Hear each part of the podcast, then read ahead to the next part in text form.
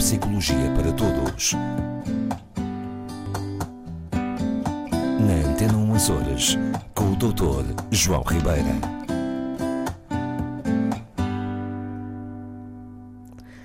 É nosso convidado na Rádio Pública e é sempre um prazer falar com o Dr. João Ribeira. E para falar de prazos, hoje um prazos. tema interessante, prazos. Porquê é que temos que ter prazos para fazer isto ou aquilo? Ou não. Ou não? Ou não, não é? A questão É uma coisa boa, é uma coisa má? É...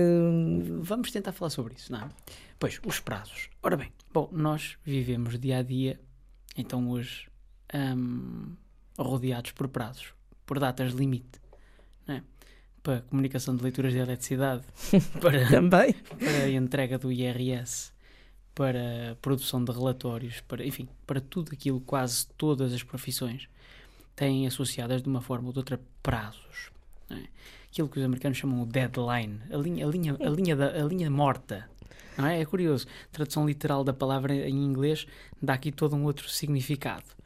Ahm, mas eh, em- produtividade, quando se, quando se fala de produtividade e de aumentar a produtividade de uma pessoa, de um grupo de pessoas ou de uma empresa, fala-se sempre do cumprimento de prazos. E, e a ideia é que o prazo faz com que haja uma ativação ah, do nosso sistema simpático, chamado assim, sistema nervoso autónomo na sua variante simpática, que é o que está associado, eh, vulgo, à resposta de stress, portanto, eh, do organismo, e que nos faz trabalhar com mais afinco. é? Atingimos aquele, aquele nível de ativação que faz com que nos apliquemos mais numa determinada tarefa, ao passo que, quando esses níveis de ansiedade estavam em baixo, estávamos a procrastinar, a empurrar. É, será mais logo ou para amanhã? Fica para amanhã, eh, assim, portanto, que é, que, é um- que é muito típico, já aqui falámos muitas vezes da procrastinação. é? Portanto, o prazo surgiria aqui como uma ferramenta de combate à procrastinação. E, e a verdade é que assim é e, em certa medida, funciona bem. Mas a pergunta que se colocaram, e que eu gosto sempre de quem faz perguntas que se calhar ainda não foram feitas, era sobre a dita questão do stress. E a pergunta é: será que, não havendo prazos, Não existe stress. diferença no stress. Ora está. é? E se calhar a maioria de nós e dos nossos ouvintes diria assim: bom, pois, se não tem prazos, então estou relaxado, não há problema nenhum. Parece que não.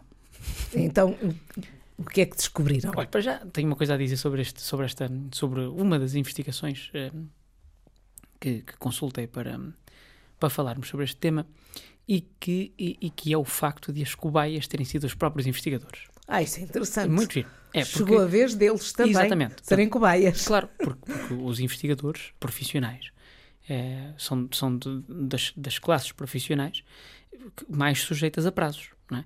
para candidaturas a bolsas, para a apresentação dos seus eh, documentos, para, para a apresentação de postas, para a apresentação, de- para a entrega dos artigos, para, para a respectiva publicação, enfim, para resposta às, às críticas que venham das respectivas revistas científicas, enfim, prazos, prazos, prazos, prazos. Estou a imaginar que isso é um stress constante. E é, e é.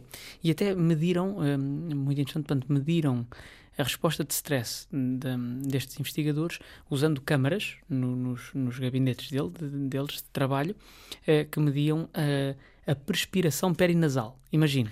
O que é que quer dizer? Eh, portanto, o, o- o grau de, de- de transpiração eh, que surge na região, portanto, da- da- do lábio superior e, e da região do, do nariz e da, Isso e da tem a ver com stress? A ativação do Ah. stress, sim, portanto, era uma forma de medirem o quão ansiosos eles estavam com ou sem prazos. Há uma, uma das instituições parceiras de uma universidade no Texas, pelos vistos, hum, resolveu abolir prazos para, para tentar eh, combater os efeitos e, e, as alterações a nível de saúde mental que estavam a surgir, eh, a nível dos investigadores. Nós em Portugal temos muito esse problema, é uma coisa que não se fala muito, mas os investigadores em Portugal passam também eh, momentos difíceis, não só fala-se muito, eventualmente, nas notícias das questões das bolsas de investigação e do atraso no pagamento, que causa Sim, problemas sérios. tem, tem, aparecido alguns programas. Sem dúvida. Mas esta questão da pressão para publicar e dos prazos é um fator eh, importante e que não pode de maneira nenhuma ser escamoteado em termos de- da saúde mental dos investigadores. Bom, mas passando adiante, a questão dos prazos, aquilo que se verificou foi o quê? Com ou sem prazos, os níveis de stress não sofriam grande alteração. Pelo menos neste grupo de pessoas, podemos argumentar e dizer: bom, eles são investigadores, estão habituados a ter sempre prazos para tudo e, portanto, não é pelo facto de lhes retirarmos os prazos num determinado, para uma determinada bolsa uh, de investigação que vai alterar alguma coisa. Bom, mas podemos também dizer que todos os outros grupos profissionais que vivem sempre com prazos, se agora de repente eliminarmos os prazos, não vamos fazer muita diferença. Há, há até uma analogia. Porque se calhar também já estão. Uh, uh, já faz parte das rotinas Sim, dos próprios. Há uma aprendizagem, Rosa, muito bem, tem toda a razão.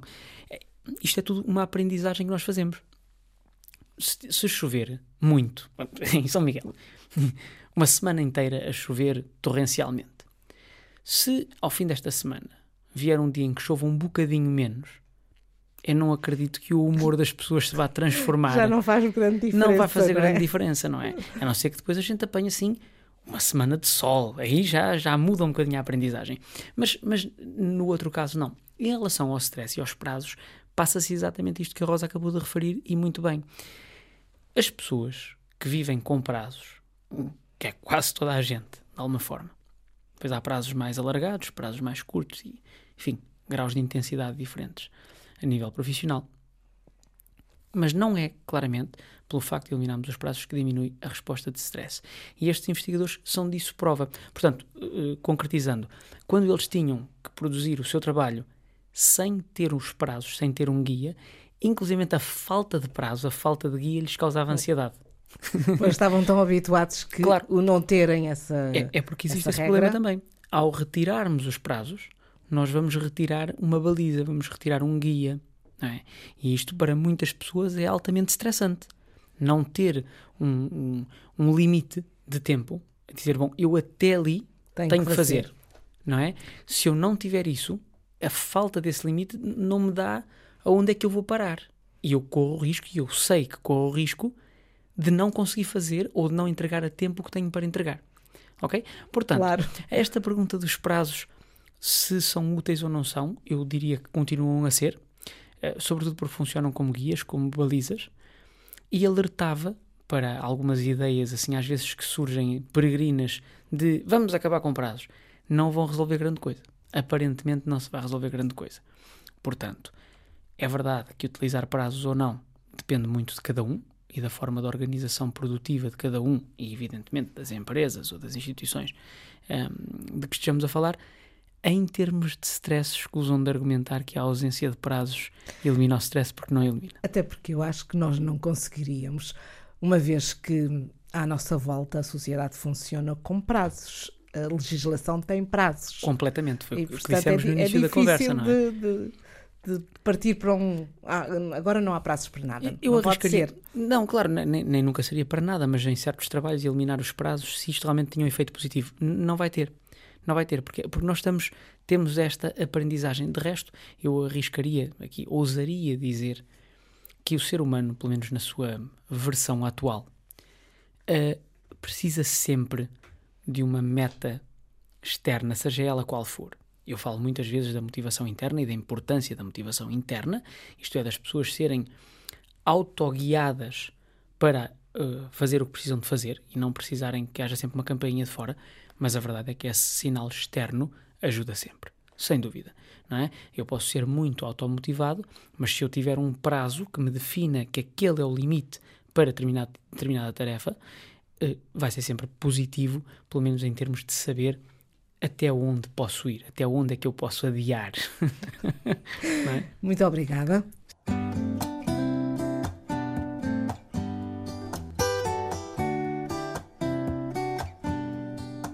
Neuropsicologia para Todos. Na Antena 1 Horas, com o Dr. João Ribeira.